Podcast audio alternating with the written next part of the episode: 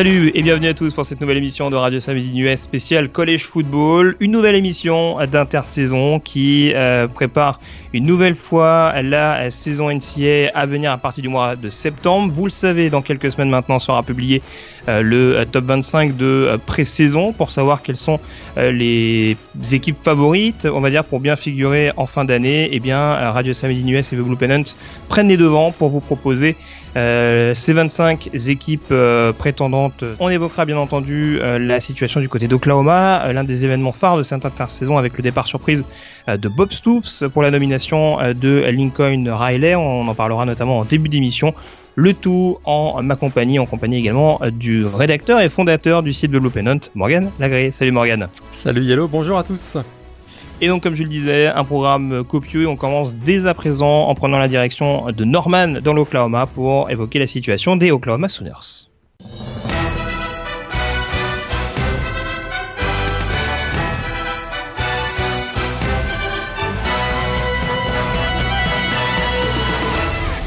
Oklahoma, euh, donc euh, double vainqueur, double tenant du titre euh, de la conférence Big 12 et qui Morgan a vécu un, un printemps assez mouvementé. Euh, on n'attendait pas spécialement de bouleversement, notamment au niveau de, l'équipe, avec par exemple un quarterback Baker Mayfield qui allait revenir. Et pourtant, euh, patatras, il y a quelques semaines de ça, euh, le head coach euh, légendaire de cette équipe, Bob Stoops, qui était en place depuis 1999, a décidé de prendre sa retraite et donc de nommer à sa place Lincoln Riley, qui était le coordinateur offensif du programme jusque-là. Alors déjà, première question forcément qu'on peut se poser après 17-18 euh, ans à la tête d'Oklahoma. Est-ce que c'était le bon moment de partir pour, euh, pour Bob Stoops? En tout cas, ça a été un vrai, un vrai coup de théâtre hein, en plein milieu du mois de juin, euh, une période habituellement où c'est plutôt calme au niveau de, des, news dans le college football. Alors, c'est une véritable institution hein, du college football qui a tiré sa révérence. Tu l'as dit, depuis 1999, ça fait 18 saisons, 190 victoires et 10 euh, titres de champion euh, de conférence euh, Big 12, un titre national en, 2000 à sa deuxième saison simplement, et trois finales nationales perdues. Alors est-ce que c'est le bon moment de partir? En tout cas, il quitte hein, le programme, un programme qui est en parfaite santé, avec deux titres consécutifs de Big 12. Et peut-être que finalement Bob Stoops hein, n'avait plus plus la flamme et il voulait peut-être éviter hein, de faire la saison de trop. Euh, comme son mentor, par exemple Steve Spurrier, qui l'avait engagé à, Florida, ben lui, là où Steve Spurrier avait peut-être fait la saison trop, on se souvient, du côté de South Carolina. Et euh, un, de ses adversaires aussi, Mac Brown, l'ancien coach hein, de, des Longhorns de Texas, avait peut-être lui aussi fait la saison trop euh, du côté de, de Austin. Alors eh bien, il a peut-être pris la, meilleure décision. Hein. C'est plutôt appréciable de voir un coach qui prépare sa succession plutôt que de partir en laissant son programme en difficulté. Il a préparé sa succession en, justement euh, permettant l'émergence de Lincoln Riley, ce jeune coordinateur offensif qui va donc prendre sa, succession à partir de, de maintenant finalement pour le, pour le début de saison en septembre. Tout à fait. Alors, on rappelle un petit peu le parcours de, Lincoln Riley, qui est notamment, euh, qui notamment euh, connu, on va dire, pour euh, avoir été assistant coach sous les ordres de, Mike Leach du côté de Texas Tech. Il fait un peu partie de cette branche de coach hyper offensif, hyper aérien, comme on peut avoir par exemple avec Cliff Kingsbury, par exemple, à Texas Tech, ou, ou, ce type de joueur, ce type de coach, pardon. Est-ce que ça en fait pour autant un successeur crédible à, Bob Stoops. On a vu quand même que sous ses ordres, il y avait euh, une, comment dire une, ferveur offensive, je dirais, du côté du programme de, Norman, avec notamment un Baker Mayfield euh, insaisissable. Ça suffit, selon toi, pour pour en faire un, head coach de renom? Tendance à dire que c'est vrai que son parcours hein, euh, plaide plutôt en sa faveur. Je pense que oui, ça en fait quand même un, candidat plus que, crédible. Il a prouvé ces deux dernières années du côté de Norman, donc en tant que coordinateur offensif, qu'il a été capable de complètement relancer l'attaque euh, des Sooners hein, et faire de Baker Mayfield. Et on se souvient aussi du receveur Dede Westbrook, vainqueur du, trophée Biletnikov. Ces deux-là ont été candidats et ont été même euh, vont terminer 3 et 4 dans, le, scrutin du, du trophée S-Man. Donc vraiment, il a permis euh, l'émergence d'une super attaque du côté d'Oklahoma. Et, euh, euh, et, finalement, oui, tu l'as dit, il vient de l'école Mike Leach, donc il a tout appris à ses côtés, notamment les, rudiments de l'attaque air raid. Et, ça, c'est vrai qu'on sait que tous, les, tous ceux qui sont passés par l'école Mike Leach ont, plutôt bien réussi par la suite. Et puis surtout, faut qu'on n'oublie pas qu'il a été aussi pendant 5 ans coordinateur offensif à East Carolina et il, a, il avait, donc je crois que c'était de 2010 à 2013 ou 2014. Euh, et, il avait permis aussi l'émergence de, joueurs comme euh, Justin Hardy, qui a été euh, mm. un excellent receveur, qui avait établi un, record NCA, et puis aussi le quarterback Shane Carden, qui était extrêmement peu connu et qui avait été, durant son passage chez les Pirates, très, très prolifique. Donc, je crois que oui, on a un jeune coach qui est très, très prometteur. C'est une petite tradition d'ailleurs hein, du côté d'Oklahoma de faire confiance à des jeunes coachs, puisque Bob Stoops, à son arrivée en 1999, était âgé simplement de 39 ans. Et euh, quelques années auparavant, hein, le, très connu Barry Switzer, qui était aussi passé par les Cowboys de Dallas un peu plus tard euh, dans la NFL, bah, était également trentenaire au moment où il a été engagé euh, donc, par Oklahoma. Donc c'est même une petite tradition. Cependant, on peut, c'est légitime hein, d'avoir quelques doutes. J'ai bien senti tout à l'heure dans ta question qu'il y avait quand même quelques doutes sur sa capacité de diriger un tel programme, et c'est tout à fait normal parce que hein, c'est un très jeune coach. C'est d'ailleurs le plus jeune coach, plus jeune head coach des programmes de l'élite du college football lors de cette saison 2017. Ouais, alors, euh, mais forcément, il y a l'âge, mais il y a aussi, et c'est vrai que je prenais le, fait qu'il venait de, on va dire, de, de, la branche Mike Leach euh, comme exemple.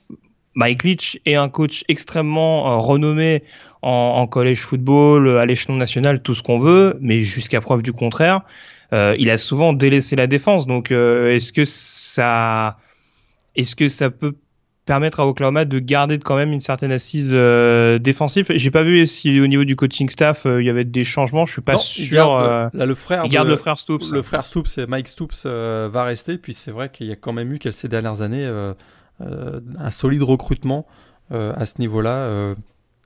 mais tu as complètement raison. C'est sûr que Lincoln Riley, dans sa philosophie, c'est un, coach qui est avant tout tourné vers l'attaque plus que par la défense.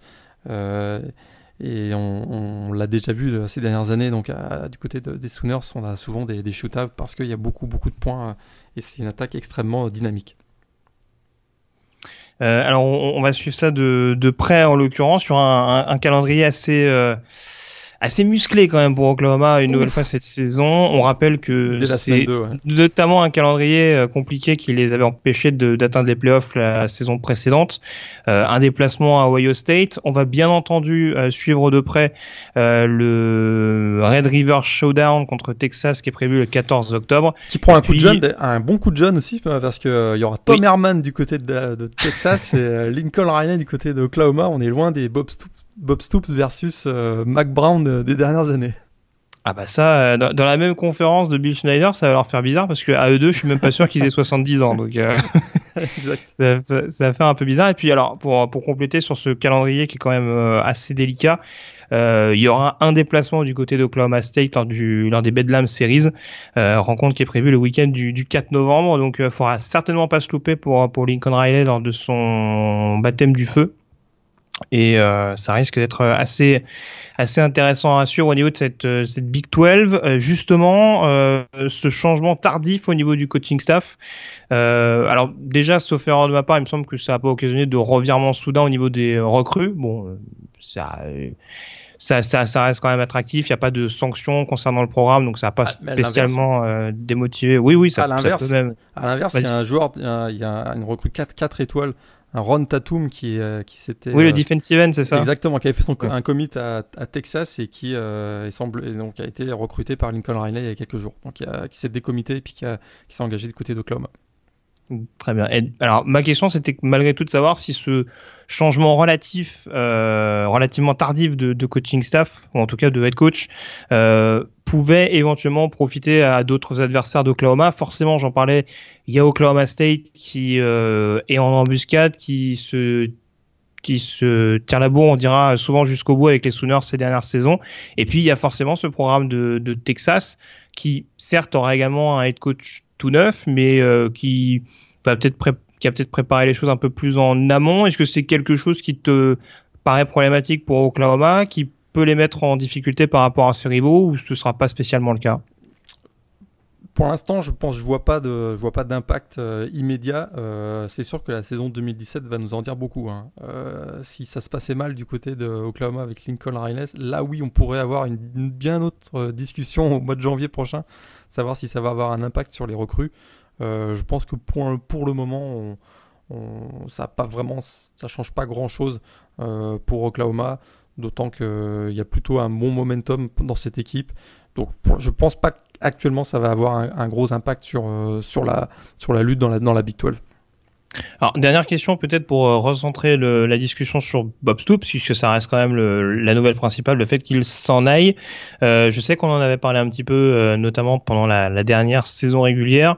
C'est indéniable, on peut pas remettre en cause l'impact qu'il a eu en tant qu'head coach au niveau de ce programme, les différents titres que tu as évoqués notamment au début du débat.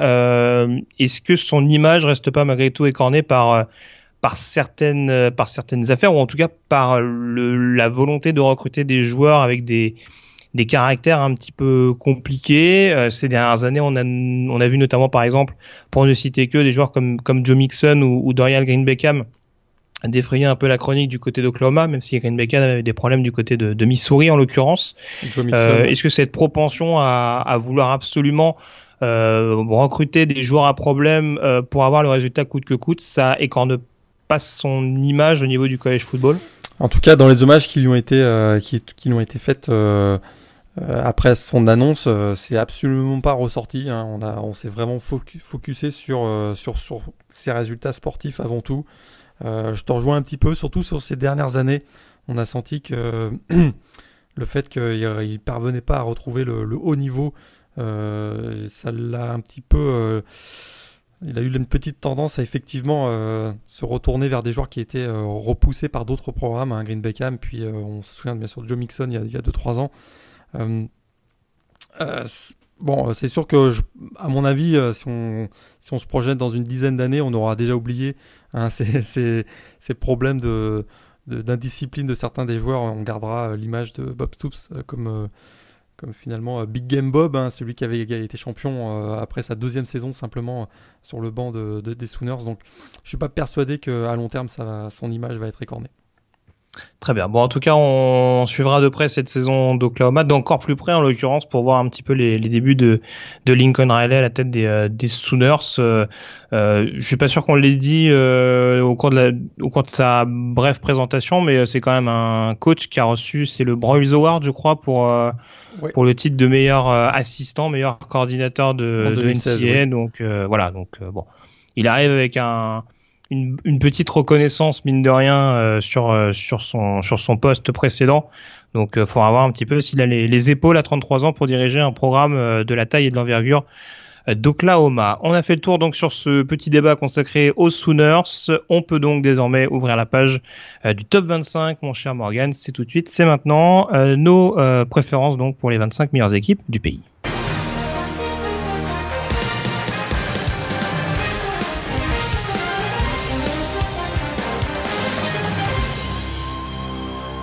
Avec une discussion collégiale qu'on a eu, mon cher Morgan, euh, en préparation de cette émission pour déterminer un petit peu euh, les équipes du top 25 euh, qui nous paraissaient légitimes pour figurer en tout cas dans ce classement à l'aube de la première semaine de saison régulière. Alors il y a des choix relativement consensuels. Euh, D'autres moins. voilà, forcément, en fin de classement, ça a été un petit peu plus délicat. Donc, on a fait un, un petit mix de tout ça et on va commencer par l'équipe qui nous paraît la plus légitime pour euh, être classée 25e de, euh, de ce top 25. Une équipe d'ailleurs euh, du groupe of five et c'est à signaler, ils sont pas nombreuses au sein de, de, ce, de ce top 25 euh, du site. Euh, en l'occurrence, les Boise State Broncos. Alors, Qu'est-ce qui fait, selon toi, de Boise State un, prétendant au top 25 aujourd'hui? Alors, est-ce que finalement 2017, hein, ce sera l'année du grand retour hein, des, Broncos euh, Sur les quatre dernières saisons, ils ont été qu'une seule fois en finale de conférence Mountain West. C'est pas vraiment habituel. Euh, on avait l'habitude de, les voir euh, beaucoup plus au top avec, avec le coach Chris Peterson. Alors, euh, malgré hein, les pertes de Jeremy McNichols, le running back, et le receveur Matthew Sperbeck, ben, je crois bien que les Broncos sont quand même en excellente position pour retrouver leur, statut de programme référence dans la Mountain West. Alors pourquoi? Euh, bien La présence d'abord de l'ancien euh, étudiant de Boise State, le coach Brian Arsin, qui quand même a une super fiche de 31-9 en 3 saisons. Et surtout, je crois que c'est le, retour hein, de l'expérimenté quarterback junior Brett Rippen, qui euh, sera une titulaire pour une troisième saison, euh, vraiment un, quarterback d'expérience euh, qui pourra aussi compter sur plusieurs playmakers en attaque, notamment le receveur Cédric Wilson. Alors, Il faudra s'améliorer probablement un petit peu en défense hein, du côté de Boise. Ça a été un petit peu difficile ces dernières, notamment la dernière année. Mais on va d'abord rapidement savoir si Boise State sera dans la course parce que dès la semaine 2, ils vont se déplacer à Washington State. Ensuite, ils accueillent Virginia et ils vont à Brigham Young. Donc, on va rapidement savoir si Boise State pourrait être candidat pour un, pour un bol du Nouvel An. Ouais, et tu soulignais, hein, c'est vrai qu'on s'arrête beaucoup sur l'attaque de Boise State. Il y a, mine de rien, il y a quelques playmakers en défense. Hein. Euh, on, peut forcément mettre en avant David Moa, par exemple, sur l'intérieur de la ligne euh, défensive. Et puis euh, également, alors, un espoir qui a suivi sur le poste de safety, c'est Dylan Sumner Gardner, qui était une grosse recrue de Boise State, donc lors de la classe de recrutement 2015, si je ne me trompe pas et euh, qui peut éventuellement euh, devenir un safety d'impact comme il y en avait eu euh, ces précédentes années. Je pense par exemple à, Darian Thompson, qui était devenu notamment un, un DB assez impressionnant du côté de Boise. Il y a également eu deux trois petits corners également qui sont sortis de la fac. Donc à suivre peut-être du côté de ce programme. T'as autre chose à rajouter peut-être sur Boise ou faudra Vas-y dis-moi. Faudra que ce soit une équipe qui soit un peu plus opportuniste en défense, hein, parce que 9 turnovers provoqués simplement en 2016 et on sait que ça leur avait coûté le fait de ne pas être capable de récupérer le ballon, ça leur avait coûté des, défaites euh, la saison dernière. Hein, euh, le, petit point négatif pour Boise State, c'est qu'en match de division, euh, depuis deux ans, ils sont une fiche de 4-5. Alors il va falloir qu'ils se bougent un peu. Mais en tout cas, je suis quand même assez confiant de la, présence de Brett Rippen, le quarterback, pour, pour refaire de Boise un, prétendant à un bowl du Nouvel An cette année. Ouais, alors tu parlais des matchs de division, juste pour clôturer sur Boise. On l'a pas dit, on y reviendra plus longuement sur les présentations, mais ils ont quand même une conférence et surtout une division qui va être quand même hyper relevée parce qu'entre Wyoming, euh, qui était d'ailleurs euh, vainqueur de la division l'année dernière, euh, Colorado State, qui a priori sera un petit peu mieux, et New Mexico, qui, est, a un regain de forme ces dernières années, va quand même falloir, va quand même falloir se battre. J'oublie pas Air Force, hein, qui est souvent également dans le coup, donc va vraiment falloir batailler du côté des Broncos pour pour bien figurer dans ce top 25 et pourquoi pas être euh, de nouveau euh, la meilleure équipe du, du groupe of five euh, à accrocher du coup un bol majeur en fin de saison. Bon, d'un autre côté, s'ils tapent pas New Mexico et Wyoming, ils ont rien à faire dans un bol du Nouvel An. Hein. C'est pas faux, c'est pas faux. Mais Wyoming, il me semble qu'il est joué à la maison. New Mexico, je sais plus, mais bon, il y a, clairement la place de toute façon pour remporter la la Mountain West et en l'occurrence pour pour pour pour atteindre, on va dire, cette, cet objectif final. Euh, le 24e euh, de ce classement, euh, eh bien, il s'agit des Iowa Hawkeyes qui ont connu un petit coup de mou l'année dernière après avoir disputé le Rose Bowl il y a deux saisons de cela. alors pourquoi selon moi ils font partie des candidats crédibles au niveau du top 25 C'est aussi et surtout grâce à une défense qui à mon avis va être très très compliquée à manœuvrer. beaucoup de jeunes joueurs extrêmement prometteurs. Je pense que indéniablement Morgan, un des leaders de cette équipe, c'est Josie Jewell, le middle linebacker qui est revenu que dont, que tu évoques notamment dans le classement euh, dans ton top 25 des linebackers qu'on peut retrouver euh, sur le site de Blue Pennant d'ailleurs. Euh, et puis d'autres joueurs également. Il y a les frères Nelson au niveau du pass rush, euh, Nathan Bazata également dont on parle un petit peu moins, mais qui est quand même assez imposant au niveau du poste de defensive tackle. Et puis d'autres joueurs sur le poste de cornerback. On a vu que Desmond King partait mais on a certains joueurs, notamment Manir Combat, qui est obligé de, qui, enfin, qui peut en tout cas apporter sa, pierre à l'édifice. Donc euh, très clairement, il y a du potentiel. Et puis en attaque, certes, il y a un nouveau quarterback avec Nate Stanley euh, qui devra prendre la succession de, CJ Buffard de manière efficace. Mais comme toujours, grosse ligne offensive avec euh, des joueurs comme Ike Budger, Sean Welsh notamment, un backfield offensif qui très souvent efficace. Akram Wadley est de retour et a, montré d'assez bonnes choses, euh, notamment il y a deux saisons de cela. Donc très franchement, c'est une équipe qui est assez homogène. Euh, c'est pas toujours une équipe hyper séduisante, ça reste hyper conservateur et ça peut, on va dire, euh, s'effriter sur des fins de rencontre. Il faudra éviter certains pièges comme contre North Dakota State l'année dernière, mais c'est aussi pour ça que je pense qu'Iowa a une chance notamment dans une euh, division euh, ouest euh, de la conférence Big Ten qui elle aussi s'annonce toujours aussi ouverte avec Wisconsin, Nebraska ou encore Northwestern. Tu voulais rajouter autre chose sur Iowa, Morgan? On peut passer au, 23e éventuellement? On peut passer au 23e. C'est sûr pour eux, le, les Hawkeyes, le vrai défi, ça va être de savoir si Nathan Stanley, donc le nouveau quarterback, va être capable de diriger cette attaque. Le 23e donc, euh, qui est une équipe avec un nouvel head coach, euh, un programme de Pac-12. Alors je parlais de légère baisse de forme pour Iowa l'année dernière. Euh, je pense qu'on peut à peu près dire la même chose de ce programme-là en 2016, en l'occurrence les Oregon Ducks, qui sont donc 23e de notre classement. Nouvel head coach donc du côté d'Oregon avec Willie Taggart. Est-ce que c'est la seule raison qui te rend optimiste concernant l'équipe de Eugene Morgan ou d'autres choses éventuellement? Bah, c'est sûr que Willie Taggart a fait quand même de très belles choses hein, du côté de Western Kentucky et de South Florida ces dernières années. Cette fois-ci, il va avoir une armada de joueurs talentueux à sa disposition pour son attaque euh, euh, up-tempo hein, qu'on nomme la Gulf Coast euh, Offense.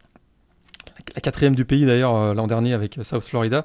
À sa disposition, il va avoir les seniors Royce Freeman, qui sont le running back qui est de retour. Également le senior receveur Darren Carrington, un receveur vraiment sous-estimé. Il y a également l'émergence du sophomore euh, quarterback Justin Herbert qui a démontré de belles choses en fin de saison dernière. On se souvient notamment de son match face à Utah où il avait été euh, magistral offrant la, victoire surprise euh, des Ducks chez les Huts qui avait complètement écarté d'ailleurs Utah de la course pour une place en finale de conférence Pac-12. Il va aussi avoir une ligne offensive expérimentée avec le retour du souvent blessé mais qui est extrêmement talentueux Tyler Crosby, le left tackle. Euh, avec tout ça, on pense que l'attaque hein, de, des Ducks cette année va vraiment euh, très très bien performer. Euh, défensivement, il y a également, on n'en a pas beaucoup parlé, on a beaucoup parlé surtout de Willie Taggart, mais il y a l'arrivée hein, du coordinateur défensif Jim Lewitt, Lewitt qui arrive de, de, Colorado, et ça, ça pourrait tout changer parce qu'on sait que Oregon a beaucoup souffert en défense euh, notamment la saison dernière c'était carrément épouvantable, 500, 518 yards en moyenne accordés par match, 126e du, du pays. Et l'arrivée en tout cas de Jim Levitt pourrait vraiment tout changer. Et il pourra compter aussi d'ailleurs sur, euh, sur un champion national, hein, puisque euh, on sait que le défensif tackle Scott Pagano, le senior euh, de, Clemson a été transféré euh, durant l'intersaison et ça pourrait bien stabiliser hein, une, défense contre la course qui avait été épouvantable l'an dernier. Alors avec tout ça, ben, je pense que Oregon peut, peut redevenir un, prétendant dans la division nord de la conférence Pac-12 et euh, se retrouve finalement numéro 23 de notre top 25. Bah écoute, je te rejoins globalement. Alors c'est pas une équipe que j'aurais mis spécialement dans le top 25, mais c'est vrai qu'il y, y, a de bons arguments. Euh, défensivement, tu parlais de Pagano, euh, un petit joueur à suivre peut-être euh, Troy Dye, le, le linebacker sophomore, je crois, cette année, qui a montré quelques bonnes choses, un des rares défenseurs qui a montré quelque chose d'ailleurs en 2016. Donc éventuellement à suivre, mais pour le reste, oui, je te, je te rejoins, notamment offensivement du côté d'Oregon, notamment de par les nombreuses classes de recrutement de ces dernières années. il y a de toute façon matière à faire a priori pour bien figurer au niveau euh, de la euh, Pac-12, euh, une Pac-12 Nord d'ailleurs qui sera assez relevée. Ça tombe bien, on va aborder le 22e de ce classement qui vient également de la Pac-12 Nord, en l'occurrence les Washington State Cougars. Alors les avantages de cette équipe de Washington State, bah forcément on va mettre en avant son jeu offensif, son jeu aérien hyper spectaculaire qui avait notamment fait de très sérieux dégâts l'année dernière. Euh, alors Luke Falk, le quarterback, est de retour, le, le joueur senior, euh, avec de nouvelles cibles. Certes, euh, des joueurs comme Gabe Marks ou comme River Crackraft ne, sont plus là, mais quand on peut compter sur des joueurs comme Tavares Martin ou encore Robert Lewis, il y a quand même de quoi faire a priori au niveau des des cibles potentielles. le backfield offensif est pas déshonorant parce qu'on a vu par exemple qu'un joueur comme Jamal Moreau l'année dernière était quand même hyper polyvalent donc il y a quand même moyen d'être dangereux sur de nombreux aspects du ballon, notamment avec un lineman offensif Cody O'Connell qui est euh, aussi bon sur le run block que sur le que sur le, le pass pro. Donc ça c'est quand même à souligner. Et puis surtout, et c'est quelque chose qu'on constate depuis l'année dernière, Morgan, c'est qu'il y a quand même un, un regain défensif depuis euh, depuis un ou deux ans euh, du côté de Washington State. on ne présente plus trop Hercules Mataafa, le, le defensive end assez monstrueux et qui, qui a confirmé sa bonne année 2015. Et puis derrière, des joueurs un petit peu plus de, de devoir. Je pense à des joueurs comme, euh, comme Peyton euh, le, le middle linebacker, euh, peut-être éventuellement Darian Moulton, même s'il reste selon moi un petit peu régulier le cornerback. Donc voilà, il y a, y a honnêtement de quoi faire. Ça restera perfectible et comme je disais tout à l'heure, ça reste un programme de Mike Leach. Donc défensivement, on a peut-être tendance à fatiguer sur certaines parties de par la manière de, de par une attaque qui, euh, qui tourne à plein régime et qui joue très rapidement. Mais euh, en tout cas, ça reste selon moi un programme extrêmement crédible pour, pour bien figurer dans, ce top 25. Ouais, la seule, le, vrai défi, peut-être le gros challenge, c'est le départ hein, du, du Nickelback Shalom Luani, qui était un peu le stabilisateur du, du backfield défensif. Il est parti pour la NFL. Et là, je suis un petit peu inquiet à ce niveau-là parce qu'il y a beaucoup, beaucoup de jeunesse dans le backfield défensif. On sait que dans la Pac-12, hein, ça, ça, ça, peut payer ça très, très cher. Je te rejoins complètement sur tous les, bons points offensifs. Défensivement, je suis un tout petit peu plus inquiet, euh, surtout quand je, quand je vois l'émergence euh, peut-être de Oregon et, Stanford qui sera toujours là, avec, bien sûr les Huskies de Washington, dont on va reparler euh, tout à l'heure. je un petit peu moins optimiste que toi. je sais que Washington State, moi je les avais pas classés dans, dans le top 25 quand on l'a rédigé tous les deux en préparant cette émission. Et c'est collégial, on a dit. c'est collégial. enfin. Euh, une équipe, en revanche, que tu as mis en top 25, on va désormais pouvoir en, parler. Le 21e de ce classement, euh, une autre équipe du groupe of five, puisque non, Morgan n'est pas élitiste et il, il s'intéresse également aux équipes qui ne sont pas, qui ne font pas ah bah partie du Power 5. Je suis expert en Sunbelt, attends. Alors, étonnamment, vous constaterez qu'il n'y a pas Appalachian State dans mon classement, et pourtant je les ai considérés, hein, sachez-le. Euh, bref, donc euh, une équipe d'AAC en l'occurrence, on prend la direction de la conférence américaine euh, pour parler du vainqueur d'ailleurs il me semble de la conférence AAC l'an passé si je m'abuse non c'était Temple c'était Temple je vais pas de bêtises donc une équipe qui, a, qui est dans la même division que Temple en l'occurrence South Florida les South Florida Bulls qui sont donc présents dans, dans l'AAC alors, on sait qu'ils ont un énorme quarterback avec Quinton Flowers, leur quarterback double menace, euh, quels sont les autres arguments qui font de toi, euh, qui font, qui font des boules selon toi, ah, un, prétendant de choix Ouais, c'est déjà un gros argument parce que euh, c'est peut-être le, quarterback le plus dynamique du pays après le, le stratosphérique Lamar Jackson. Alors ça, ça quand même, ça compte énormément. 42 TD l'an dernier, 24 à la passe, 18 au sol. Alors on sait que, on en a parlé tout à l'heure, hein, Willie Taggart a quitté le programme de South Florida, mais il a été remplacé quand même par Charlie Strong, l'ancien, qui fait son retour d'ailleurs en Floride, euh, l'ancien coach de, des Longhorns de, de, Texas. Alors en plus d'avoir euh, Quinton Flowers, c'est aussi hein, l'une des meilleures attaques euh, du pays, cinquième attaque au sol l'an passé, quatrième attaque du pays au total. alors c'est sûr que le départ prématuré hein, de, Marlon Mack, le running back, va peut-être leur, leur, coûter cher, mais il y a deux jeunes espoirs derrière qui sont très prometteurs. C'est Dernest Johnson et Darius Tiss. Alors ça devrait leur permettre de rester euh, très très efficaces. Euh, par contre, c'est sûr que défensivement, euh, un petit peu comme Washington State, il va falloir resserrer un peu les, vis parce que c'était pas vraiment solide l'an dernier avec, je l'avais noté, voilà, 492 yards accordés en moyenne par match. Mais je viens de le dire, l'arrivée de Charlie Strong pourrait euh, remédier à cette situation parce que on sait que Charlie Strong, c'est un, coach qui est euh, tourné vers la défense, hein, l'ancien défensif coordinateur des, Florida Gators, si je ne me trompe pas. Donc, euh, du coup, ben, on se retrouve avec une équipe de South Florida qui pourrait bien débuter la saison 2017 comme le favori pour représenter le, groupe Fab 5 lors d'un bowl du, Nouvel An, qui pourrait être par exemple le Pitch Bowl. Très bien. Bah écoute, euh, à suivre de près, globalement, je te, rejoins. C'est vrai que on s'arrête beaucoup sur l'attaque du côté de South Florida. Une nouvelle fois, je vais, je peut-être mettre en avant cette, euh, défense avec euh, quelques playmakers, quelques, quelques prospects hein, qu'on pourra retrouver facilement en NFL en, en 2018, pourquoi pas. L'un des principaux, selon moi, c'est Dietrich Nichols, euh, l'excellent cornerback de cette équipe des Bulls. On a également Augie Sanchez, le, le middle linebacker. Euh, Bruce Hector également, le defensive tackle. Donc euh, voilà, il y a quelques joueurs également qui a, qui a parfaitement réussi à développer Willie Taggart au niveau de cette défense. Et en spécialiste défensif, même si ça s'est pas toujours vu du côté du Texas, euh, Charlie Strong pourrait euh, pourrait mettre à profit ce, ce sérieux potentiel euh, du côté de South Florida. On passe au numéro 20 à présent, euh, en prenant la direction de la conférence SEC et en s'intéressant euh, donc euh, au Texas A&M Aggies qui font un petit peu les montagnes russes hein, depuis quelques années. on sait que c'était hyper flamboyant avec Johnny Manziel à sa tête.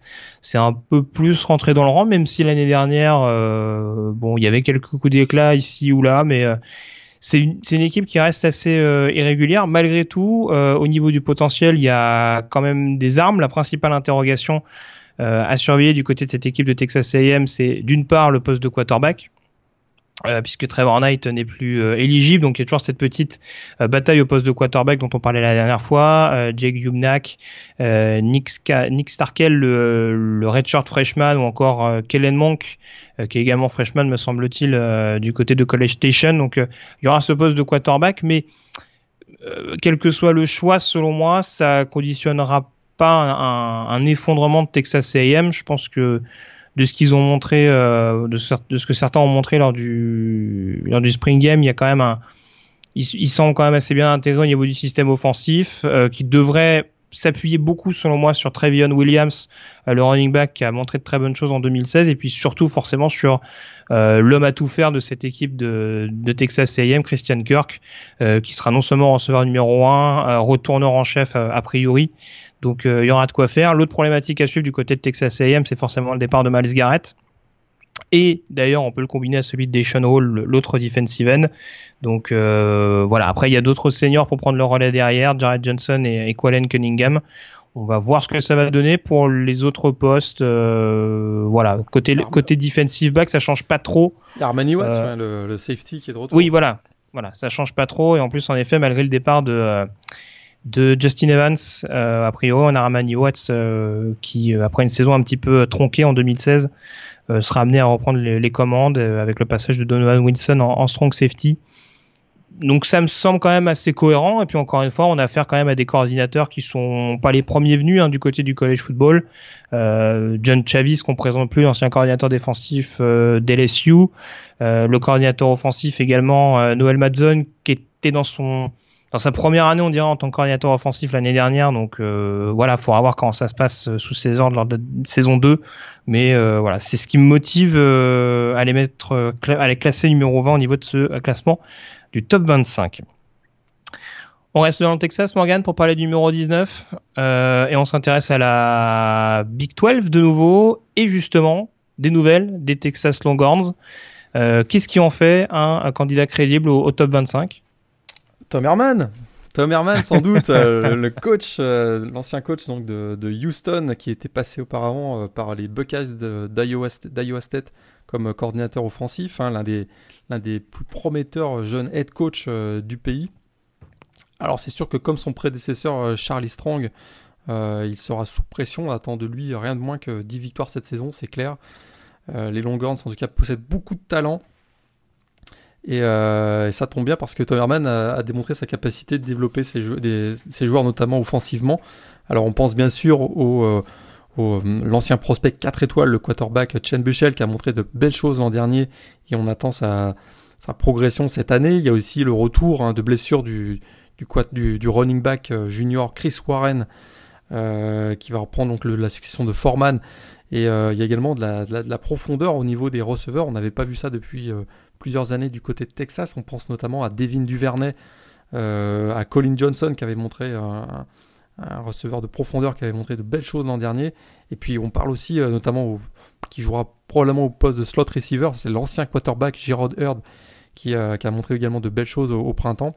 En défense, à l'embauche de, Todd Orlando et son système 3-4 euh, pourrait également relancer un, secteur qui, qui comptera surtout sur le leadership d'un des, un des meilleurs euh, linebackers du pays, un Malik Jefferson.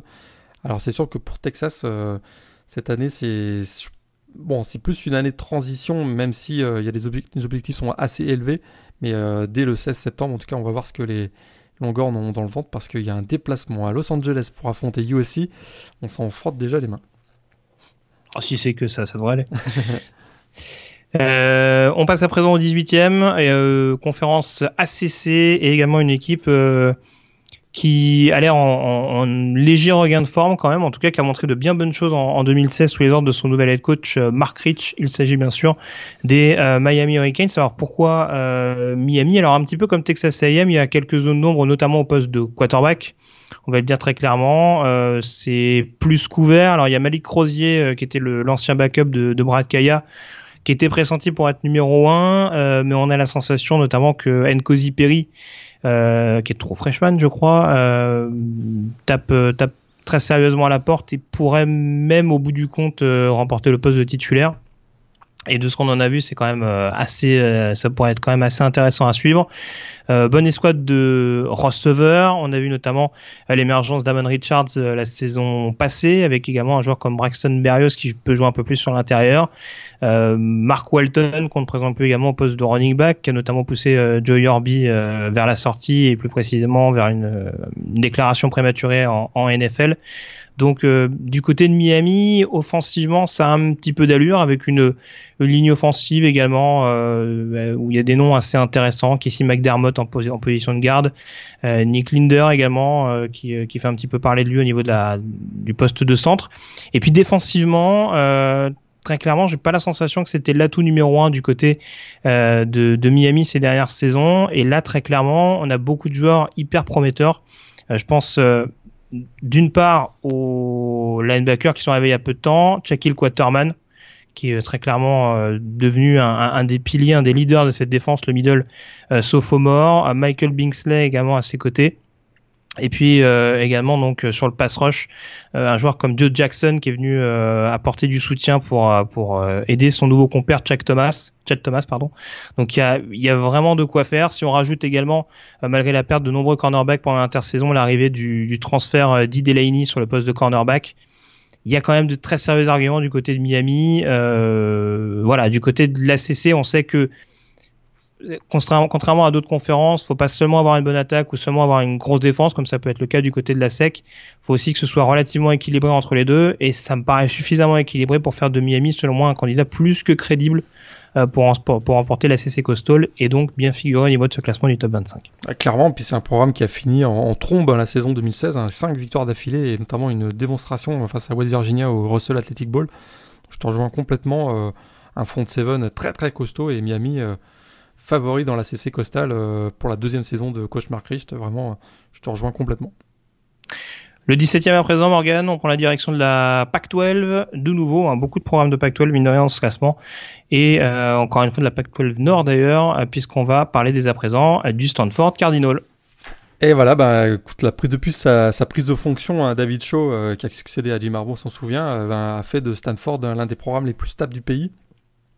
Euh, l'an passé, ils ont perdu euh, 3 de leurs 7 premiers matchs. Euh, Christian McCaffrey, le running back, euh, semblait vraiment que l'ombre de lui-même. On se disait, ça, oh, c'est peut-être la fin de Stanford. Ben, au final, 6 victoires d'affilée. Et le Cardinal qui termine encore avec 10 victoires et, finit 12e au classement AP Top 25. il faudra toujours compter sur Stanford et cette année, ben, rebelote.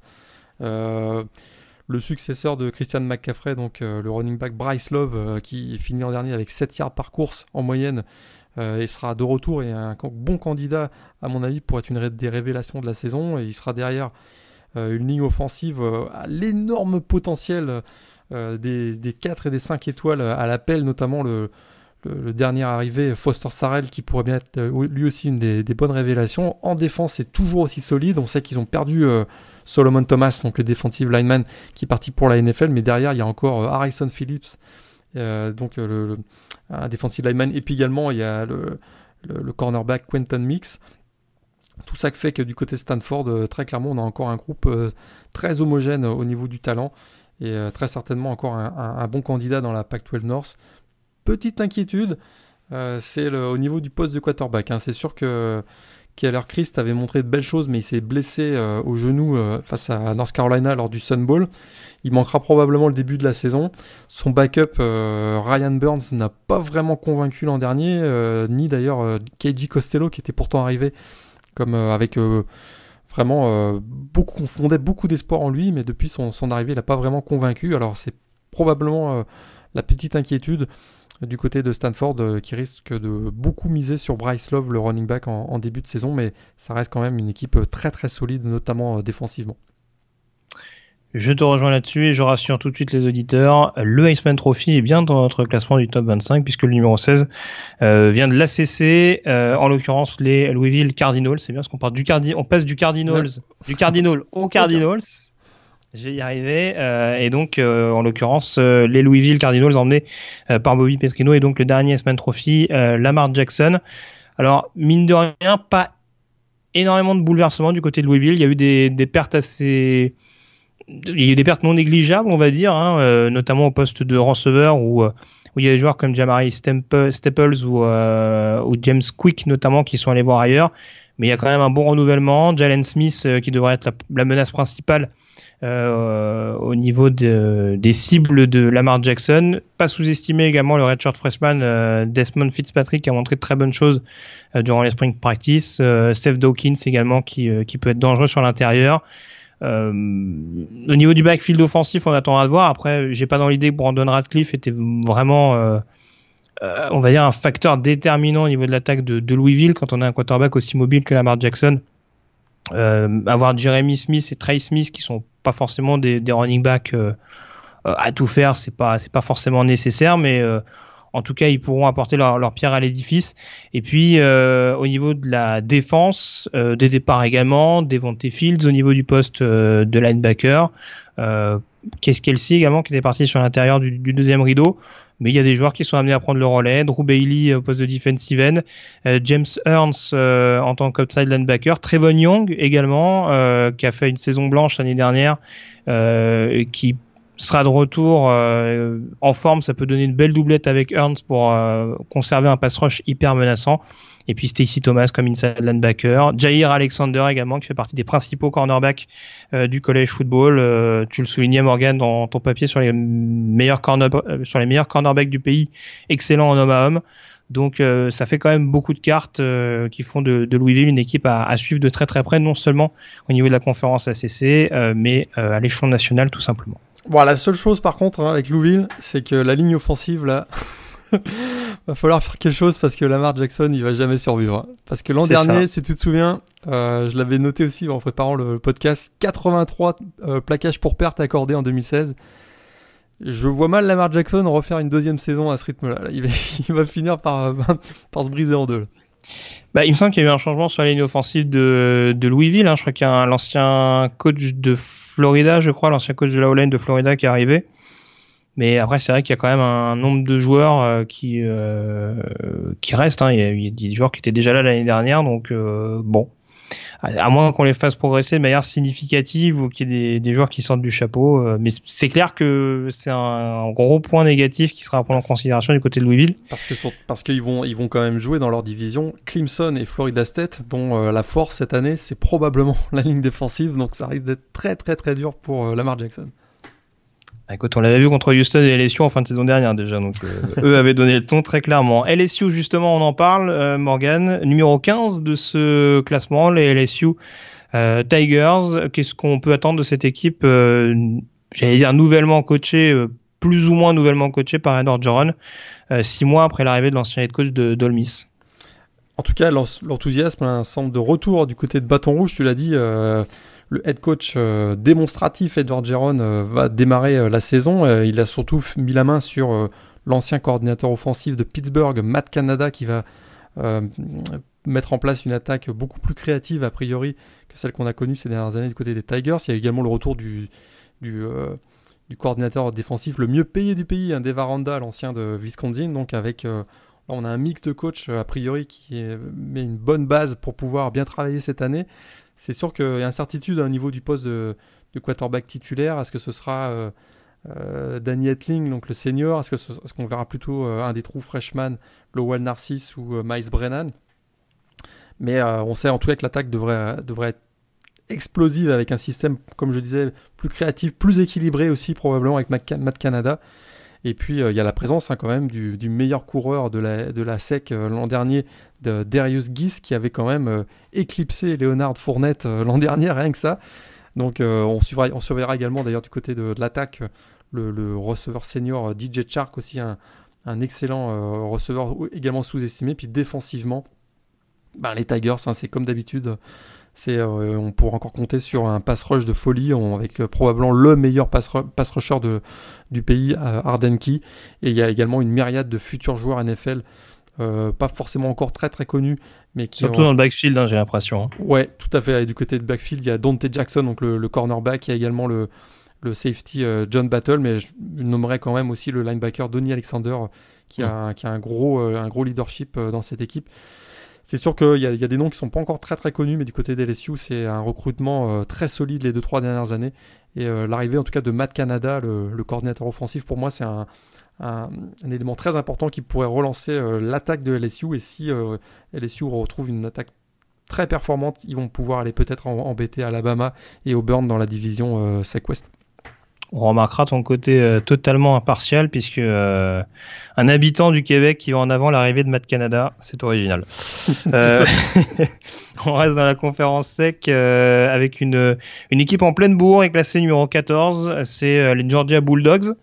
deuxième année donc pour le head coach Kirby Smart, ancien coordinateur défensif d'Alabama, et on sent mine de rien une équipe qui arrive à une certaine maturité. on sait que Jacob Eason a eu des bons, des moins bons moments l'année passée, mais euh, a quand même un, a quand même montré d'assez bonnes choses. Donc euh, c'est c'est assez c'est assez intéressant, assez intrigant en vue de cette saison 2017.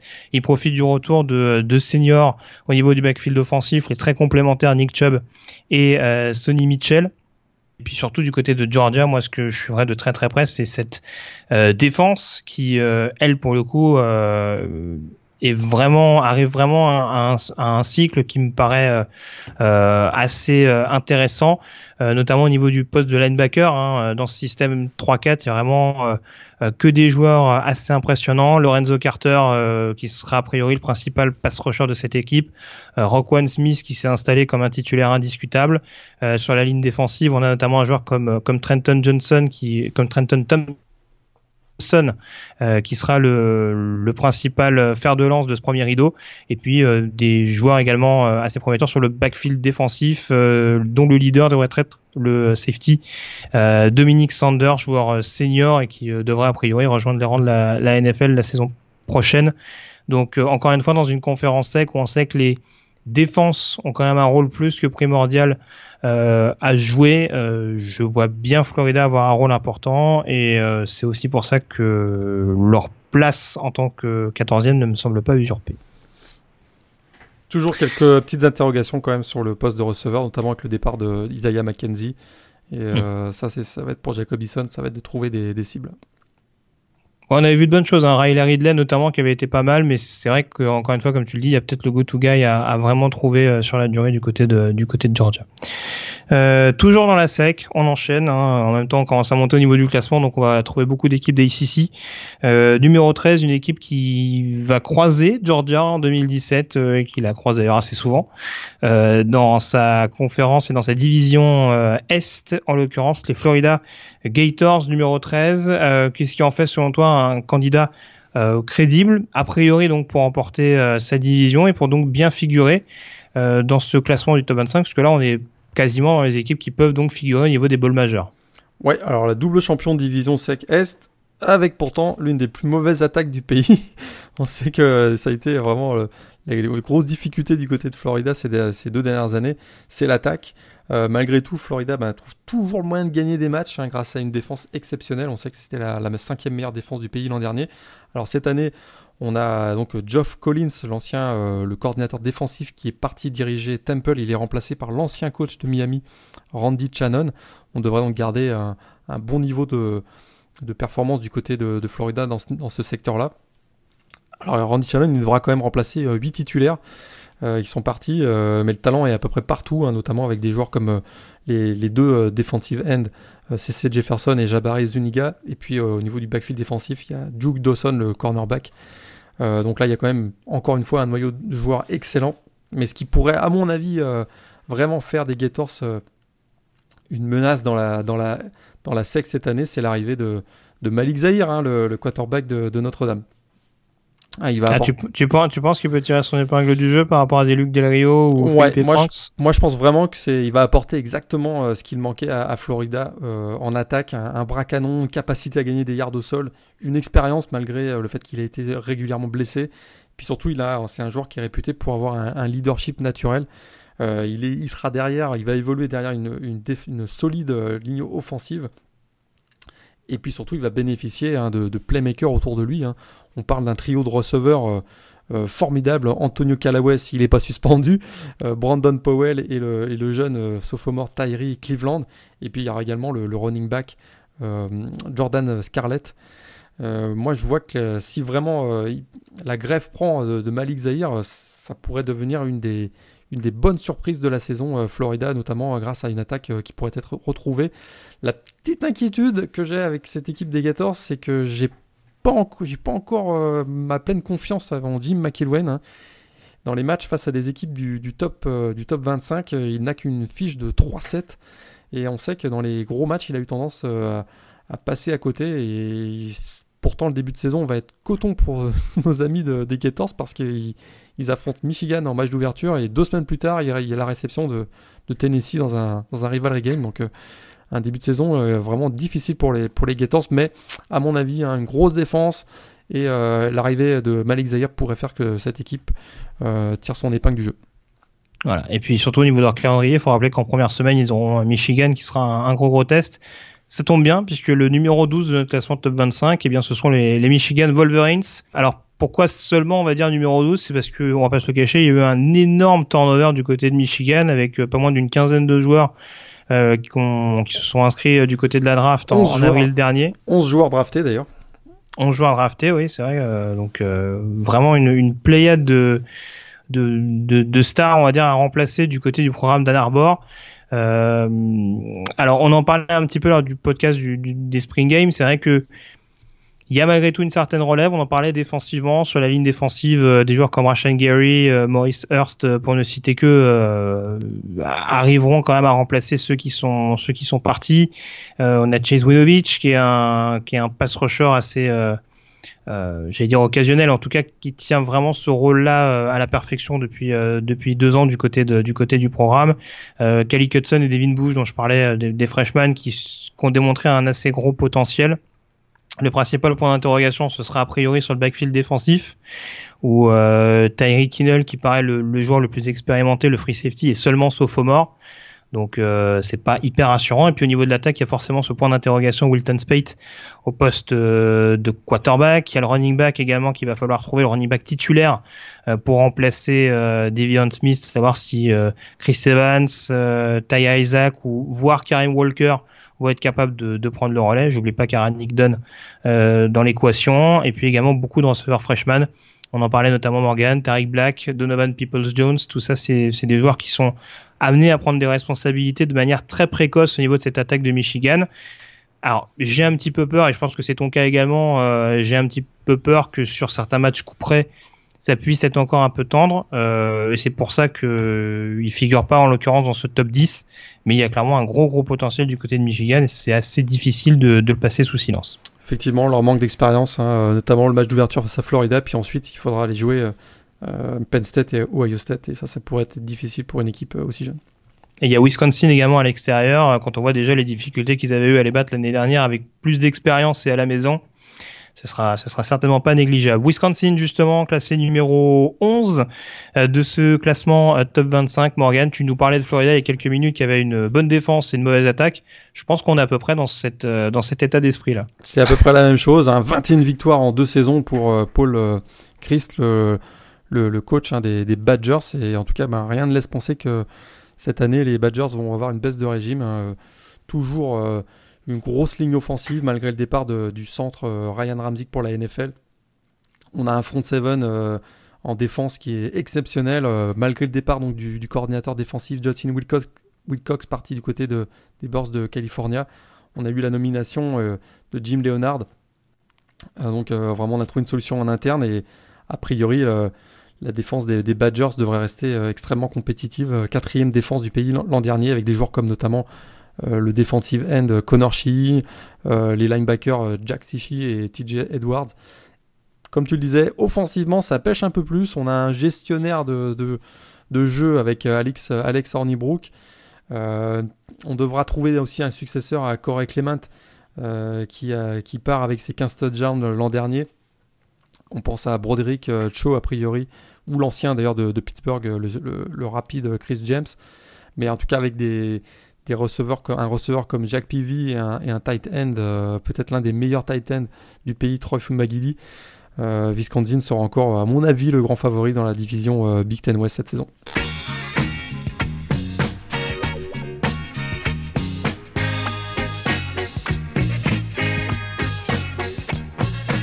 Puisque c'est le mot d'ordre, on va continuer à parler des équipes qui ont une bonne défense, mais pas forcément une bonne attaque, en prenant la direction euh, de la conférence SEC et en abordant euh, la question des Auburn Tigers. Alors, il y avait une mauvaise attaque.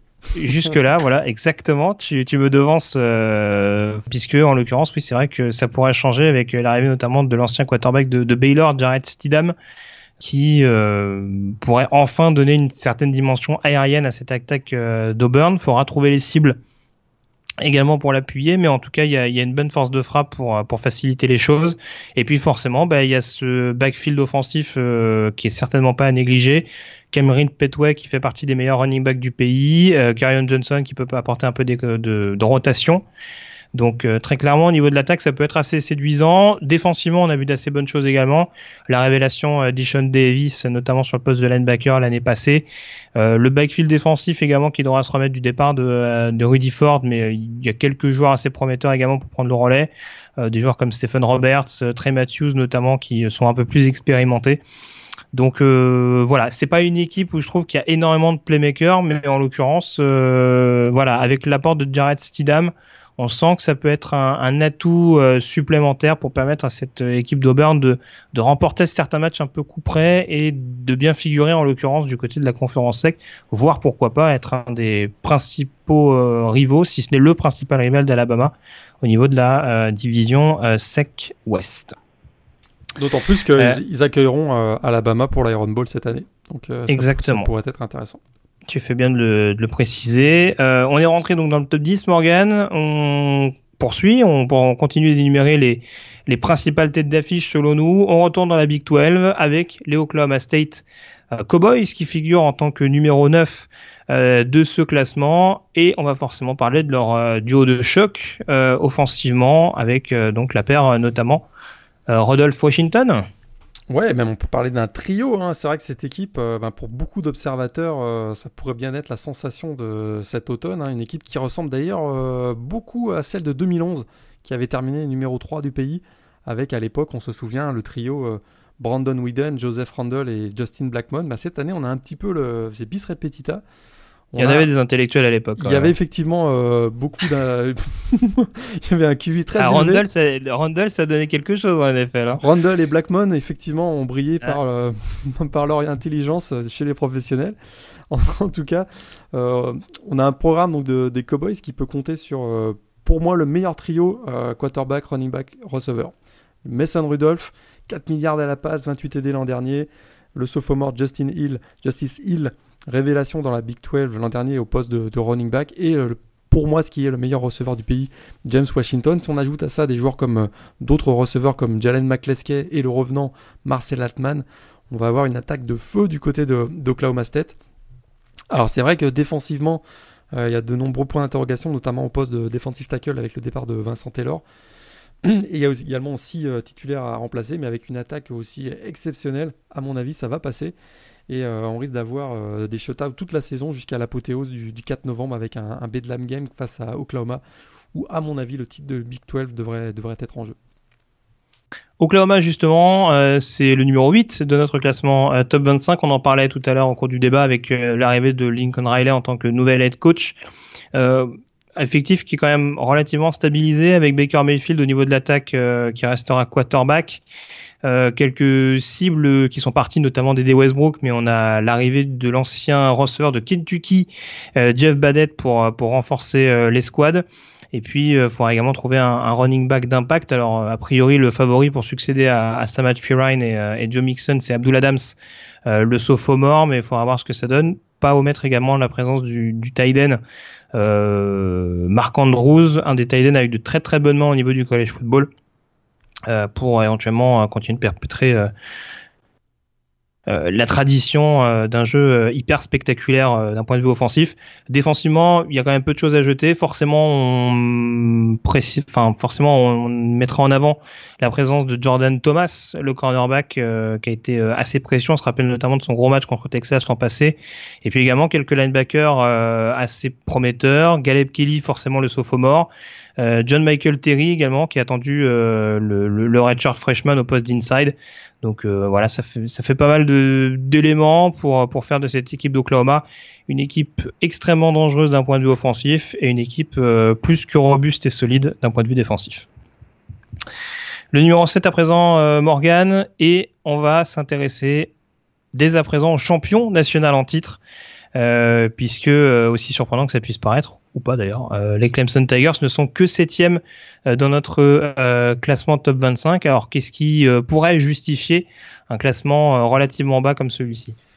L'exode, un exode notamment en attaque qui peut pas être ignoré. Hein, sont partis les playmakers suivants Deshaun Watson, le quarterback, le running back Wayne Gallman, les receveurs Mike Williams et Artavis Scott, le Titan Jordan Leggett, le joueur de ligne offensive Jay Guillermo, rien que ça. Donc du coup, on peut même se demander si les Tigers sont pas un peu euh, hauts dans ce classement euh, top 25. Mais euh, attention, coach, le coach Dabo Sweeney a de la réserve, notamment en défense. Hein. C'est sûr que c'est probablement par la défense que cette année les Tigers vont briller.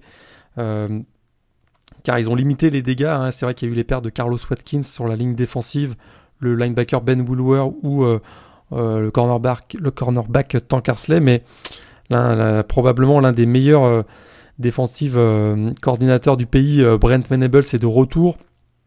il pourra compter sur un noyau dur constitué de, des, joueurs de ligne défensive, Christian Wilkins, Dexter Lawrence, il y a également le pass rusher Clelin Ferrell.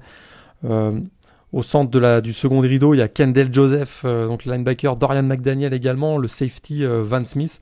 Sans parler, il y a des prometteurs joueurs derrière qui poussent, euh, le linebacker Trey Lamar et le cornerback Trayvon Mullen. Tout ça fait que probablement Clemson va rester extrêmement solide défensivement.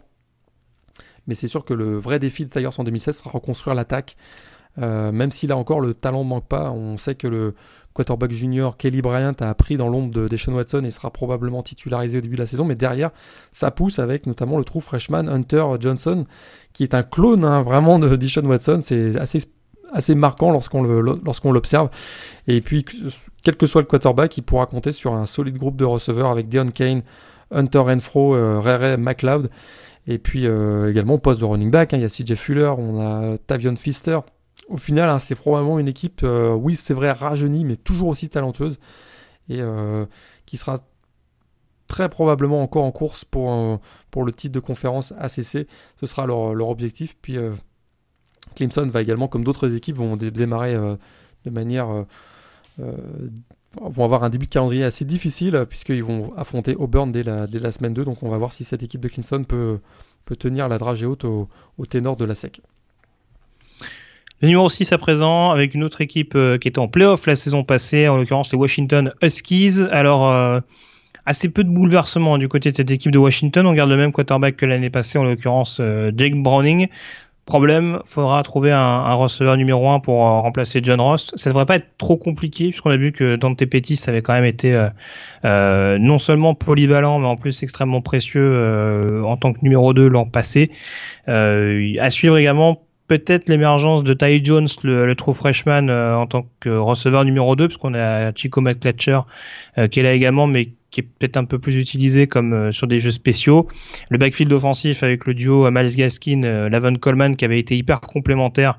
hyper productif l'an passé et puis également sur la ligne offensive l'un des meilleurs tackle gauche du pays Trey Adams qui reste sur des sur d'excellentes saisons 2015 et 2016 défensivement euh, on le rappelle cette équipe de Washington avait été assez impressionnante l'an passé malgré les blessures notamment d'Azim Victor qui sera de retour cette saison au poste d'inside linebacker et euh, qui formera également un duo assez intéressant avec Kishan Biaya euh, la ligne défensive avec Vita Via et Greg Gaines notamment. On n'oublie pas Connor O'Brien qui, qui, est sorti du chapeau également en 2016.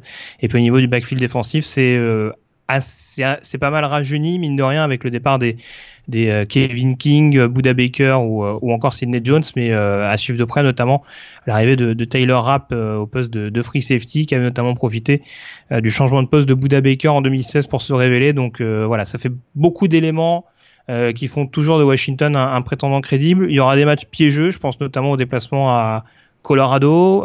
il y a un match par exemple à Arizona State qui, à mon avis, sera pas gagné d'avance. Euh, peut-être à Stanford également, un déplacement qui est prévu. Donc il y a pas mal de matchs piégeux mine de rien pour Washington, mais voilà, ça n'en fait pas moins un prétendant sérieux pour une victoire en Pac-12 et pour éventuellement un bowl majeur, voire une place en playoff la saison passée. Le numéro 5 à présent Morgan, et on s'intéresse au Penn State euh, Nittany Lions, euh, longtemps dans la course pour remporter le Rose Bowl l'année passée avant une, fin de match crève-cœur. Euh, une équipe qui paraît de nouveau repartie pour jouer les premiers rôles en 2017. Complètement, parce que c'est quasiment la même équipe qui sera de retour cette saison, avec notamment la présence hein, des, deux stars offensives, le quarterback junior Tracy McSorley, qui a établi un, record de l'université Penn State l'an dernier avec 29 TD, et puis, euh, il y a bien sûr le meilleur running back du pays, euh, Saquon Barclay, hein, presque 1500 yards au sol l'an passé, 18 TD, euh, tellement spectaculaire, notamment lors du Rose Bowl face à, USC. Ces deux-là pourront aussi compter sur des receveurs prometteurs. On avait vu, on avait découvert en fin de saison Saïd Blacknall. Eh bien, il y aura également Joan Johnson et le senior, précieux senior Deshaun Hamilton, plus l'un des meilleurs receiving titans du pays, Mike Jezicki. Euh, vraiment, si l'attaque euh, explosive, explosif, hein, explosive du coordinateur offensif Joe Moorhead euh, poursuit sa progression, j'ai bien l'impression que les Tiny Lions pourraient même rapidement se transformer en de sérieux, très sérieux, très sérieux prétendants à une place en college football playoff. En défense, ça reste également solide. 7 titulaires de retour, dont notamment le linebacker Jason Cabinda et le free safety Marcus Allen. Moi, je vois une équipe de, Penn State avec vraiment une trajectoire ascendante depuis quelques mois et qui va vraiment débuter la saison euh, avec un gros momentum. Et à mon avis, on en parlera dans les previews euh, à la fin du au mois d'août, mais euh, tout pourrait se jouer probablement pour Penn State entre le 28 octobre et le 4 novembre, avec deux déplacements successifs à Ohio State et à Michigan State. Mais vraiment, cette équipe de Penn State, très solide, particulièrement offensivement. On passe au numéro 4 et on entre désormais dans le dernier carré, donc potentiellement des équipes qu'on voit en playoff. Euh, d'ailleurs, il me semble que ça a été relativement unanime hein, au niveau de ce, euh, de top 4. On commence par le numéro 4, les USC euh, Trojans, dernier vainqueur du Rose Bowl. Alors forcément, une équipe de USC emmenée par celui qui est peut-être considéré aujourd'hui comme le meilleur quarterback du pays au rang universitaire, Sam Darnold, auteur d'une saison canon en, 2016 et qui pourra compter non seulement sur un des meilleurs running NCA également, Ronald Jones, euh, à ses côtés, mais également sur un, un Deontay Burnett euh, qui passera receveur numéro 1 a priori euh, dans la rotation l'année passée, cette saison, après avoir justement été la vedette du Rose Bowl en janvier dernier. et puis également cette défense qui se développe petit à petit avec les excellentes classes de recrutement qui commencent à payer. Euh, on a par exemple les deux pass rushers, Porter Augustine ou Uchina Nwosu, euh, qui ont été capables d'apporter la pression. Ça s'est vu notamment du côté de Washington en 2016 pour un, succès crucial euh, sur le terrain des Huskies. Rashim Green sur la ligne défensive qui, qui monte également en régime au fil des, mois. Cameron Smith, forcément l'un des meilleurs inside linebackers du pays. Et puis au niveau du backfield défensif, euh, certes, un joueur comme Adoree Jackson, un, homme à tout faire comme Adoree Jackson est parti au poste de cornerback, mais euh, a priori avec Ayman Marshall pour, pour prendre le relais, le joueur junior, ça devrait assurer euh, la transition de manière plus que crédible. Donc voilà, il y a de quoi pour USC prétendre au playoff je continuerai quand même de suivre un petit peu ce que va donner Clay Elton dans des matchs un peu coup près. Mais en tout cas, euh, il y a clairement la possibilité pour Southern California de revenir au premier plan du college football dès cette saison. Ouais, un calendrier aussi euh, bien costaud en septembre pour USC. Euh, hein. Stanford, Texas et Washington State. Ça va être, ça va être intéressant à, suivre. Surtout que, a priori, ils vont démarrer avec une défense 3-3-5. et j'ai hâte de voir ce que ça va donner. On passe au numéro 3 à présent. Euh, beaucoup de changements également, beaucoup de départs, euh, mais euh, a priori, ça a été anticipé du côté des Ohio State Buckeyes classés numéro 3. Quelles sont tes principales sources d'optimisme en provenance de Columbus? Optimisme, optimisme. Pourtant, les Buckeyes hein, restent sur une déculottée reçue face au futur champion Clemson. On se souvient du 31-0 embarrassant subi lors du Fiesta Bowl. Euh, dans le cadre des demi-finales hein, du College Football Playoff, ben, ça aurait pu plomber euh, n'importe quel programme, mais pas du côté de Ohio State, hein, dont le recrutement de Urban Meyer ces dernières années lui assure de quasiment pouvoir aligner une équipe compétitive, ultra compétitive même chaque année. Alors ils ont été humiliés, mais ils pourront compter sur le retour de l'emblématique hein, quarterback senior JT Barrett, euh, parfois contesté d'ailleurs, mais ça reste quand même un véritable playmaker, 29 titularisations. Il a 100 TD en, carrière, record de l'université Ohio State, et il sera aidé euh, aussi euh, par une super ligne offensive et un, running back émergent, Mike Weber. Mais c'est surtout par la défense, hein, la défense du coordinateur défensif Greg Schiano, euh, que le Ohio State devrait performer cette année et impressionner notamment sur la ligne de, scrimmage. On pense à des joueurs comme le defensive end Taekwon Lewis, euh, meilleur joueur défensif d'ailleurs de la Big Ten l'an dernier. Euh, autre defensive end Sam Hubbard, il y a à l'intérieur le defensive tackle Tremont Jones. Puis on peut bien sûr compter sur le, faut pas oublier, hein, le, le, frère de qui vous savez, Nick Bossa, hein, un autre pass rusher puis il y a également des linebackers expérimentés, Jérôme Baker, Chris Worley, qui sera probablement le successeur à l'intérieur de Raekwon McMillan. Et un backfield défensif euh, très athlétique, malgré les, pertes de Marshawn Latimore, Garion Conley et Malik Hooker. On aura encore des, pépites hein, du côté du backfield défensif de, des Buckeyes avec la présence du cornerback, notamment Denzel Ward et du free safety euh, Damon Webb. On pourra d'ailleurs, surveiller parce que ça pourrait être une des bonnes surprises du, de cet automne. C'est l'ancien prospect 5 étoiles euh, passé par Alabama, Kendall Sheffield, hein, qui avait été euh, qui avait été engagé par Alabama. Finalement, euh, il a décidé de ne pas aller à côté de Tuscaloosa et il s'est retrouvé du côté de Ohio State. C'est pour être la, la, révélation de, cet automne. Ohio State, hein, c'est surtout le, talent général et le talent partout à tous les postes qui font que cette équipe des Buckeyes est encore un, un candidat très sérieux à une place en playoff. On passe à présent au numéro 2 et euh, ça me fait plaisir parce que c'est moi qui vais parler de, de Florida State. moi qui ai souvent crié mon amour pour ce programme en 2016, eh bien euh, j'y crois un petit peu plus. En l'occurrence en, en 2017, on a vu qu'il y avait très clairement une montée en puissance au cours de la dernière saison et surtout forcément ce que je mettrai en avant, euh, c'était la défense des Seminoles euh, qui est montée en puissance au fur et à mesure. beaucoup de playmakers mine de rien dans cette équipe et beaucoup de joueurs prometteurs qui arrivent notamment en en fin de cursus universitaire. Je pense à des linebackers. Je pense au linebacker Matthew, Thomas sur l'intérieur du deuxième rideau. Je pense à, Derek Nady également, le, defensive tackle. Euh, il y a également des joueurs un peu plus jeunes mais qui peuvent prétendre à la NFL assez rapidement. Euh, Joe Sweet euh, sur la position de defensive end forcément euh, Tarvarus McFadden, le, cornerback, l'un des meilleurs cornerbacks, l'un des meilleurs du pays. Et puis euh, ce qui est celui qui est sans doute l'attraction au niveau de cette défense de Florida State et qui fera son grand retour en 2017. En l'occurrence le safety Derwin James euh, qui avait joué un seul match l'année passée et qui est sans doute considéré comme un des un des meilleurs safety, un des joueurs les plus polyvalents, peut-être le ce qu'on pourrait considérer comme le Jamal Adams en, en 2017, donc euh, vraiment un, un, des, un joueur qui sait à peu près tout faire sur le backfield défensif. Donc euh, c'est aussi ça qui fait de Florida State une grosse grosse menace. Vas-y Morgan. Ouais, certains même le considèrent comme le, le meilleur défenseur du pays, tout simplement. Hmm, c'est sûr. Euh, et puis au niveau de cette attaque, je l'oublie certainement pas. On a largement parlé au cours des, des présentations, notamment des, des Spring Games euh, de Cam Akers, qui, euh, qui sera un des trop freshmen à suivre au niveau du poste de running back aux côtés de Jack S. Patrick euh, pour succéder de manière efficace à, Delvin Cook. DeAndre François a été à l'image de Florida State l'année passée et a montré de bien meilleures choses euh, l'année dernière, euh, et puis également avec euh, certains joueurs qui se sont révélés. Je pense notamment à, à Naquan Murray au poste de receveur. ça présage d'assez bonnes choses du côté de Florida State. Il y a un calendrier qui sera pas simple, ça c'est une évidence, parce qu'il commence la première semaine avec un match contre Alabama. On aura sûrement l'occasion d'en parler euh, très ah largement d'ici là. T'es sûr euh, Oui, oui, oui, je pense. Je, je pense qu'on va entendre parler une ou deux fois. Euh, et puis surtout, il y a deux déplacements très périlleux en fin de saison, euh, du côté de Clemson pour commencer, et euh, du côté de Florida, qui pour moi est un, sera vraiment un match piège. surtout qu'on en parlait, Florida a quand même une grosse défense ces dernières années. Donc, donc voilà, il y aura forcément des impondérables à, à considérer et des, et des défis, des obstacles à écarter pour euh, pour vraiment euh, conserver ce, ce, haut statut. Mais pour moi, Florida State a parfaitement le potentiel pour figurer en tant que numéro 2 de ce classement du top 25. clairement, la seule petite inquiétude, c'est un peu comme Louisville, on en parlait tout à l'heure, c'est au niveau de la ligne offensive.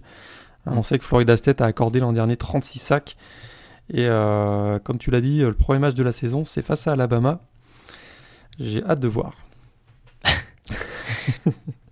j'étais un peu inquiet pour les Seminoles visiblement, mais en tout cas, on, on aura le temps d'en reparler. Est-ce qu'il est nécessaire, Morgan, de nommer le numéro 1 de notre classement top 25 Notre-Dame, Notre-Dame. Ah non, ben, c'est pas ça. Tu t'es trompé de fiche, je crois. donc ce numéro, donc je vais le dire parce qu'on sait jamais. Le numéro 1, donc les euh, Alabama Crimson Tide. Euh, certes battus euh, l'année passée donc en finale nationale par Clemson, mais qui vont encore avoir une énorme armada en 2017 pour pour reprendre le titre en main. Ouais, on aimerait pouvoir dire hein, cette année euh, c'est grand chamboulement dans la hiérarchie. Eh ben non, euh, Alabama et son coach Nick Saban seront encore une fois les grands favoris en 2017. Alors c'est sûr que bah, hein, le, talent est partout dans ce programme. Imaginez qu'à chaque poste il y a au moins une recrue 5 étoiles. C'est complètement fou.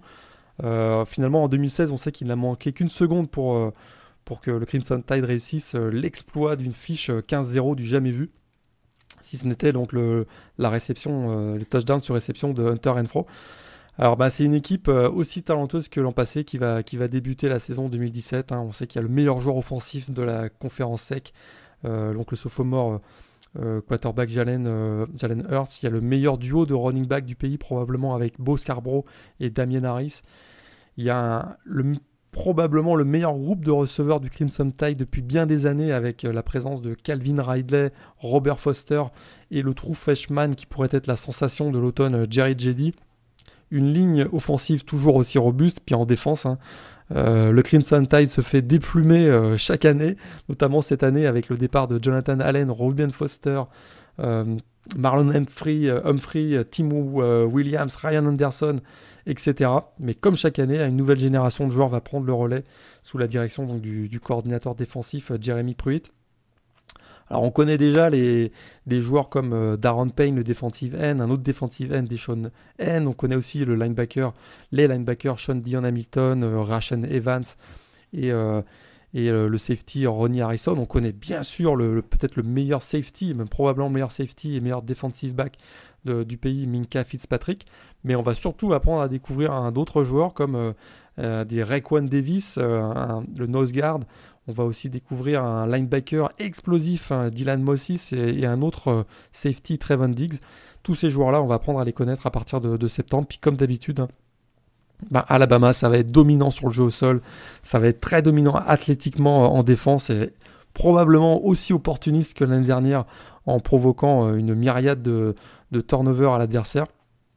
Et euh, c'est sûr qu'on en parlait tout à l'heure, on attend avec impatience le, samedi euh, d'ouverture avec euh, ce match au AT Stadium, Stadium d'Arlington face à Florida State parce que nous on les classe 1 et 2, hein, Alabama et Florida State, on verra ce que va donner le, classement top 25 qui va être publié au, mois d'août. Mais on pourrait bien avoir dès, dès la première semaine de la saison le numéro 1 contre le numéro 2, en tout cas Alabama sera encore favori euh, et ce n'est pas Notre-Dame, non. C'est on jamais, hein, ça peut arriver. Mais euh, je me rappelle, l'année dernière, ça aurait pu avoir lieu. Hein. Je rappelle qu'on avait mis Notre-Dame, euh, on a été hyper dithyrambique sur Notre-Dame et bon, voilà. Ça a été un peu compliqué, mais on, en parlait lors de l'émission Spring Games. Il y a du potentiel pour que Notre-Dame refigure au sein du top 25. Donc, certes, ça m'étonnerait qu'il soit numéro 1, mais bon, c'est pas impossible qu'on les voit qu'on les voit bien classés euh, de nouveau dans, dans, les mois à venir. On a fait le tour en tout cas sur ce top 25. N'hésitez pas hein, éventuellement euh, en commentant euh, le l'article de présentation donc de ce podcast éventuellement à, à donner, alors peut-être pas votre top 25, mais euh, comme ça a été fait par certains sur Twitter, votre votre top 5, euh, on suivra ça de près, hein, voilà, pour nous donner un petit peu vos vos avis, vos sensations, vos impressions sur, euh, sur les forces en présence à l'orée de cette saison 2017. Euh, On se doute que les choses resteront, resteront pas en l'état, mais au moins ça permet de, de faire un petit point sur, euh, sur les différents programmes. Et puis, on vous a donné quelques forces et faiblesses des différents programmes qu'on a énumérés. Ce sera bien entendu à retrouver sur les articles d'intersaison euh, sur le site The Blue Pennant. Vous pouvez déjà consulter euh, les top 25 des positions euh, sur, le, sur le site depuis quelques semaines. Et donc, a priori, il y a la présentation des, des programmes, Morgan, qui va commencer au cours de cette intersaison. Tout savoir sur les, les meilleurs joueurs, le programme des équipes, les objectifs. Voilà. en tout cas, le, le voilà, c'est ça, les objectifs crédibles que peuvent atteindre ces, ces différents programmes. À partir de ouais, à partir de cette semaine, on publie sur le site ben, des, fiches complètes pour pour près d'une quarantaine de programmes avec également la présentation de chaque conférence. Alors cet été, hein, c'est que vous soyez à la plage ou dans les transports en commun pour aller au travail, ben, n'hésitez pas à, consulter ces fiches. On essaye d'être le plus complet possible pour vous donner le, plus d'informations et être bien préparé pour le, début de saison au mois de septembre. Et comme par hasard, on va commencer par Notre-Dame. Ouais, ça c'est une petite tradition euh, très, très personnelle, on va dire. Mais ensuite, on va enchaîner avec euh, un autre programme donc du indépendant Brigham Young et on va ensuite enchaîner par la conférence euh, ACC avec bien sûr Clemson, Florida State, Louisville, Virginia, Virginia Tech, Miami, etc. Très bien. Bon, en tout cas, merci en tout cas Morgan d'avoir été en ma euh, compagnie. On se retrouve assez rapidement, euh, en tout cas, euh, pour notamment présenter plus en détail les différentes conférences à l'orée de la saison 2017. Donc restez connectés. On devrait publier différents podcasts au mois d'août exactement. Euh, à quelques à quelques jours, à quelques semaines d'une actualité euh, qui s'annonce euh, extrêmement chaude. D'ici là, donc comme je le disais, n'hésitez pas à rester connecté sur le site de pour vous tenir au courant des dernières actualités du collège football, la présentation des différentes équipes, puisque maintenant vous n'avez plus d'excuses. Et quant à nous, donc, on se retrouve très prochainement. Passez de très bonnes vacances, en tout cas, en tout cas, une très bonne fin d'intersaison. Et on se dit à très très vite. Salut Morgan, salut à tous. Salut à tous.